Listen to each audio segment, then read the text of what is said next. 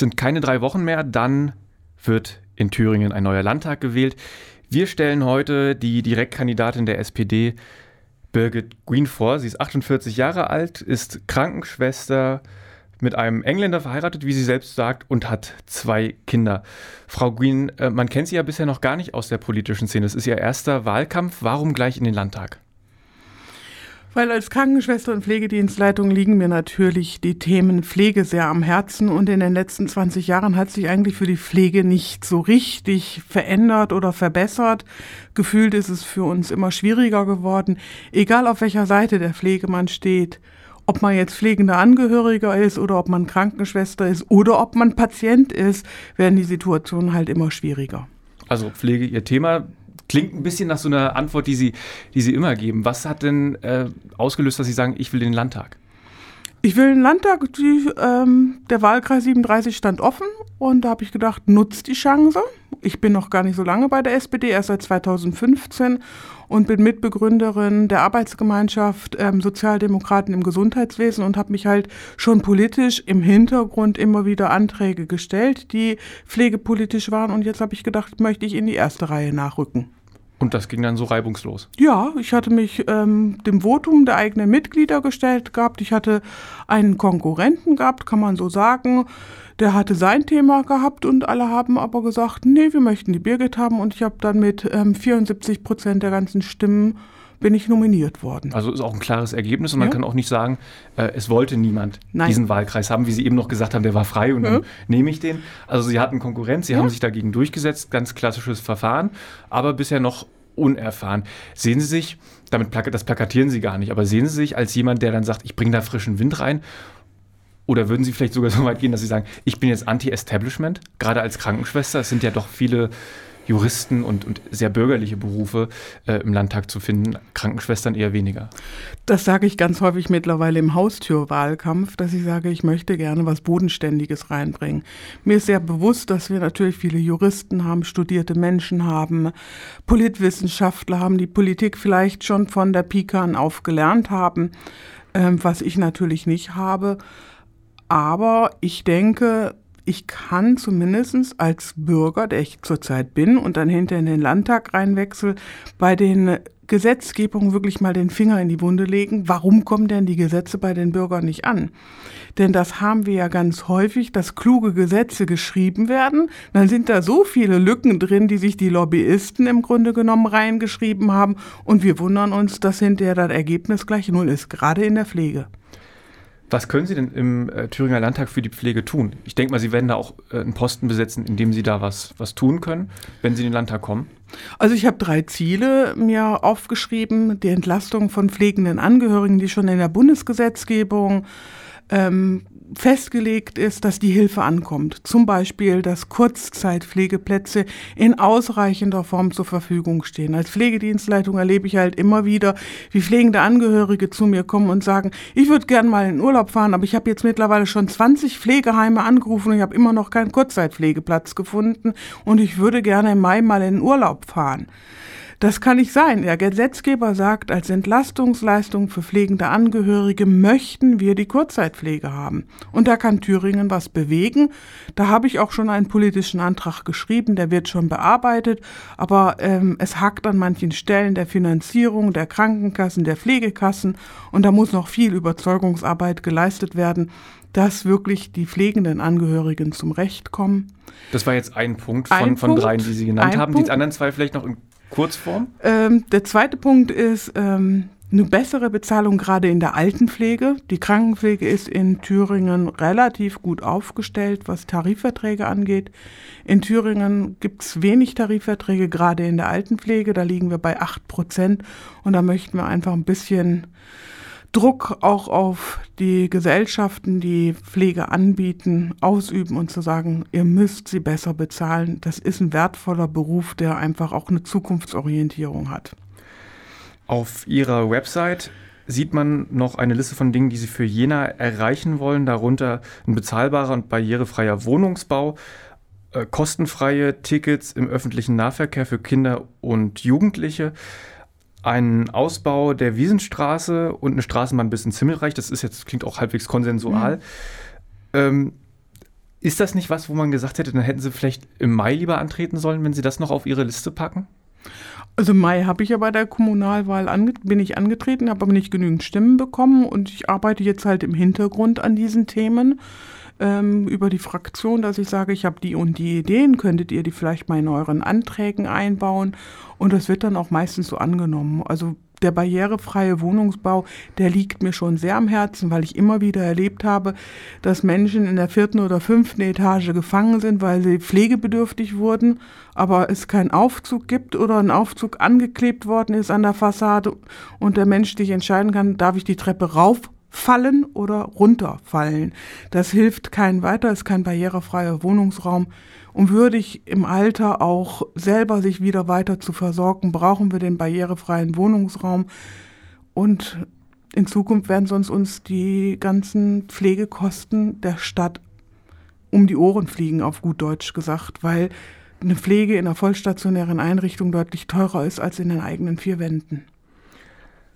Gut, wir lassen die kommunalpolitischen Themen beiseite. Mhm. Sie haben gesagt, Sie ähm, engagieren sich dafür parteiintern.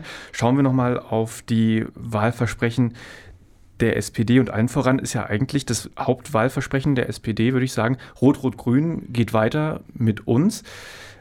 Inwieweit ist denn die SPD eigentlich klar erkennbar innerhalb dieser rot-rot-grünen Regierung? Ich meine, die Grenzen zwischen Linkspartei mit Bodo Ramelow, der ja auch sehr moderat ist, und der SPD, die verwischen ja eigentlich, sind ja beides linke Parteien, beide irgendwie äh, mit Bezug zur arbeitenden Bevölkerung. Wo ist ihr äh, ja, Kernthema? Was ist das Kernthema, bei dem man sagen kann, ah, das ist SPD, nicht Linke, nicht Grüne?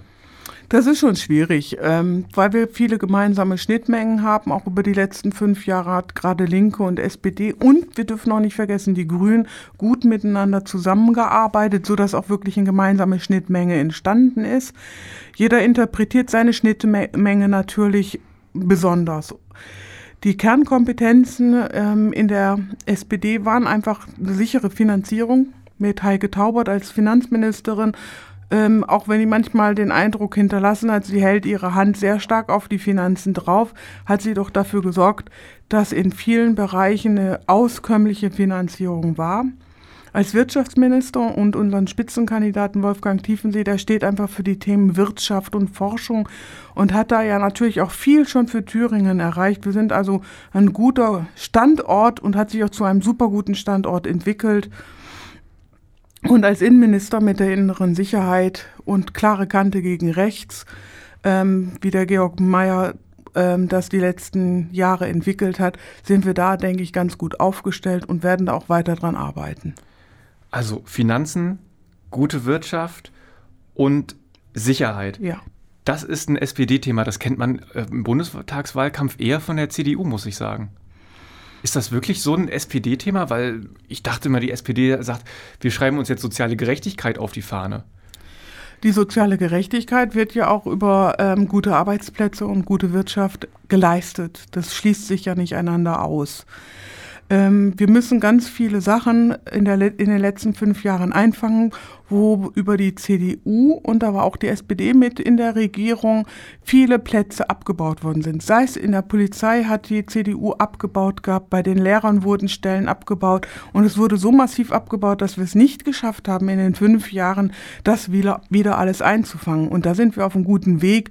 Wenn wir noch weitere fünf Jahre gemeinsam regieren, wird natürlich Bildungspolitik, gerade wieder mit dem Aufbau der Lehrer, ähm, die innere Sicherheit mit dem Aufbau von den Strukturen in der Polizei oder auch bei den ähm, Ehrenämtern, bei der Feuerwehr und ähnliches sich deutlich verbessern. Da arbeiten wir dran.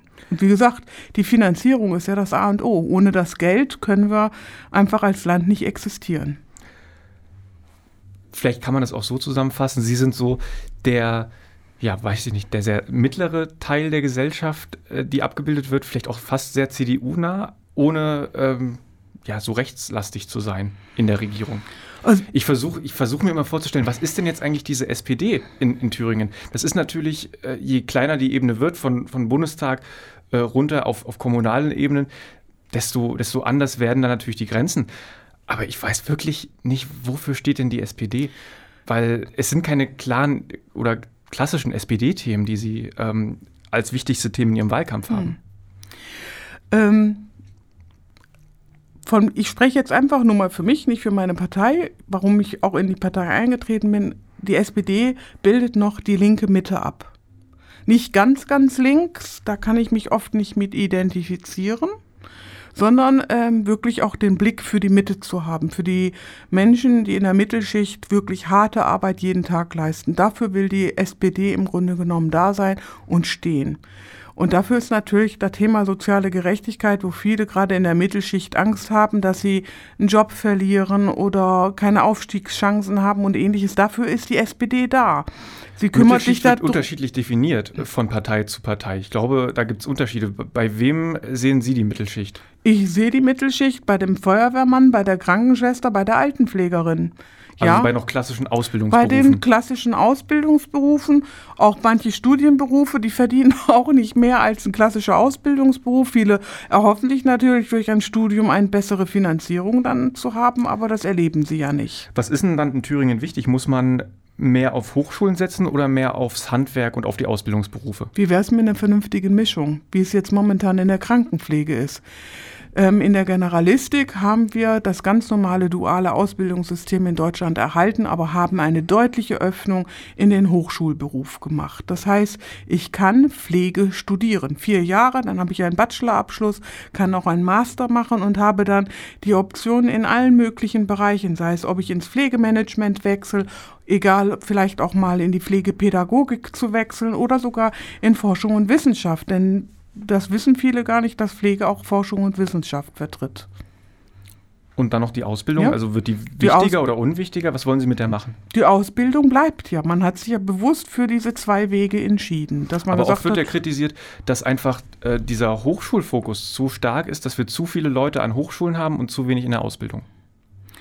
Also in der Kranken- und Altenpflege haben wir sehr viele Menschen in der Ausbildung, aber es wird nicht reichen, um Grunde genommen ähm, den demografischen Faktor, den wir in den nächsten zehn Jahren erleben werden, zu versorgen. Sei es als Patient oder sei es als älter gewordener Bürger in Thüringen. Das wird schon ein Problem sein. Ähm, aber die Dualität in der Ausbildung ist ja ein wichtiger Bereich. Da hat sich ja auch Deutschland stark beigemacht. Frau Green, anderes Thema. Sie wollen mehr Tarifbindung dadurch erzielen, dass Arbeitgeber nur in einen Arbeitgeberverband gehen dürfen, wenn die sich an eine Tarifbindung halten. Kann das ein wirksames Mittel sein, wenn selbst Arbeitgeberverbände immer weniger Mitglieder haben? Eben, Tarifbindung ist nicht das Thema, aber sie suchen die Fachkräfte. Und die SPD hat schon vor vielen Jahren angefangen zu sagen, ihr müsst eure Fachkräfte vernünftig bezahlen. Ähm, und da hilft natürlich ein Tarifvertrag. Ähm, sonst kommen wir da einfach nicht rein. Wir naja, wollen gut, wirklich wollen den Tarifvertrag fördern und wirklich sagen, ähm, das ist ein wichtiger Auftrag in die Gesellschaft hinein, weil ein Tarifvertrag legt nicht nur eine Entgeltgruppe fest. Aber die Situation ist ja auch so, dass auch Arbeitgeberverbände sagen, wir haben nicht mehr so viele Mitglieder. Also bringt das überhaupt was? Das ist doch auch eine Sache, die äh, gegen den Trend läuft. Ist ein Anfang. Ich sage jetzt erstmal einen Anfang und dann muss man sich weiter mühsam, denke ich mal, daran arbeiten. Also Sie halten das für ein wirksames Mittel? Das muss man nach einem Jahr vielleicht mal überprüfen. Ja, die Wirkung muss immer überprüft werden. Das ist bei ganz vielen Gesetzgebungen Aber so, so und ganz in der, in der Ideen, die Idee halte die Idee halte ich für richtig. Trotz ja. weniger Arbeitgebermitglieder ja. in den Arbeitgeberverbänden. Ja, okay. halte ich für eine gute Idee. Dann ähm, noch was, was ich mal ein bisschen präzisieren will oder präzisiert haben will von Ihnen. Sie schreiben im Wahlprogramm, dass es gleichwertige Lebensverhältnisse in der Stadt und auf dem Land geben soll. Das will man erreichen durch einheitliche Standards der Daseinsfürsorge. Was kann das sein? Die Daseinsfürsorge ist in dem Moment wirklich ähm, die pflegerische und medizinische Versorgung auf dem Land. Ähm, es gibt viele junge Familien, die sagen, ich möchte gerne aufs Land, sagen aber die Infrastrukturen wie Internet, und ärztliche Versorgung und Kindergärten, die sind da nicht so gut wie in der Stadt. Ich bleib lieber in der Stadt.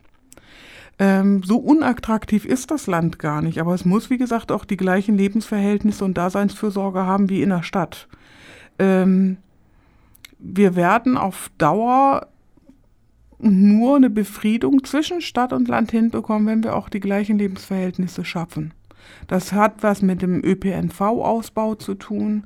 Das hat was mit den Ärzten zu tun. Das hat was mit ähm, Erreichbarkeit von ambulanten Pflegediensten zu tun und die Zuwendung wirklich auf den ähm, ländlichen Bereich.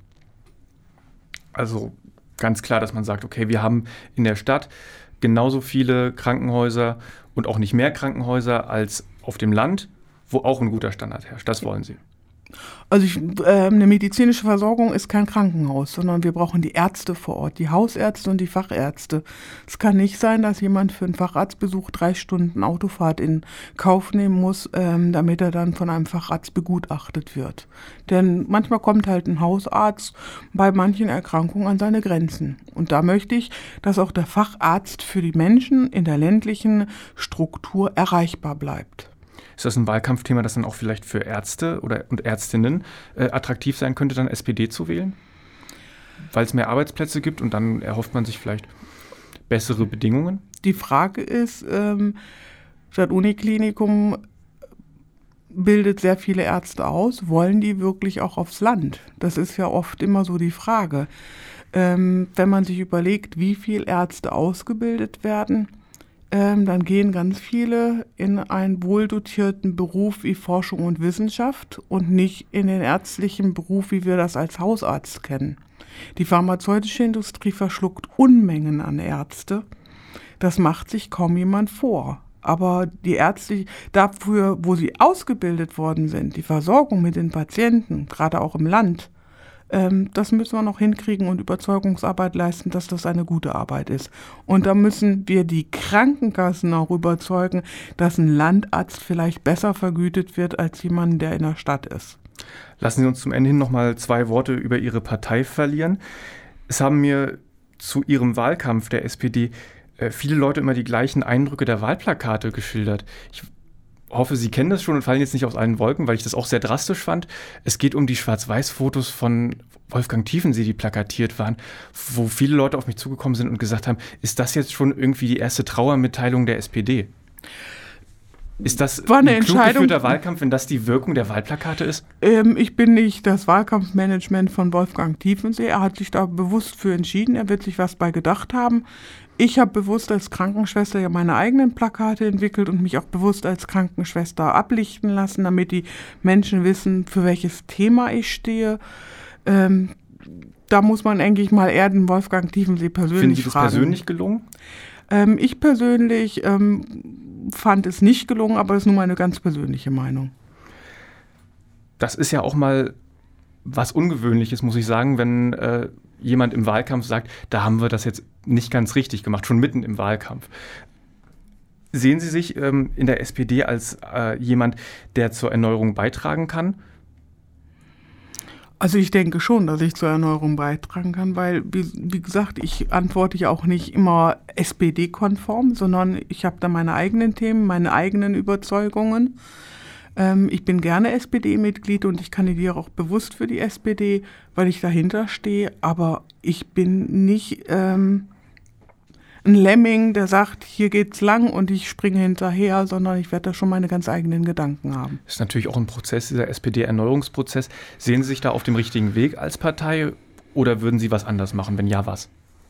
Also ich fand den Erneuerungsprozess, den wir jetzt mit der ähm, Spitze angehen, ein wichtiger Prozess. Ich fand ihn am Schluss aber zu lang.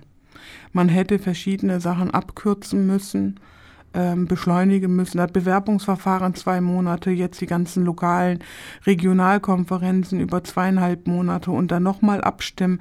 Das ist einfach, ähm, da wird man ungeduldig drüber. Man möchte mal irgendwann auch eine Lösung haben. Zuletzt noch die Frage, Ihre Prognose für die Wahl? In Prozente? Ich denke, wir, wir schaffen so 9 bis 10 Prozent, denke ich. Ist das ambitioniert oder ist das schwach eigentlich? Also ähm, schwach nicht, aber realistisch. Vielen Dank, Birgit Green.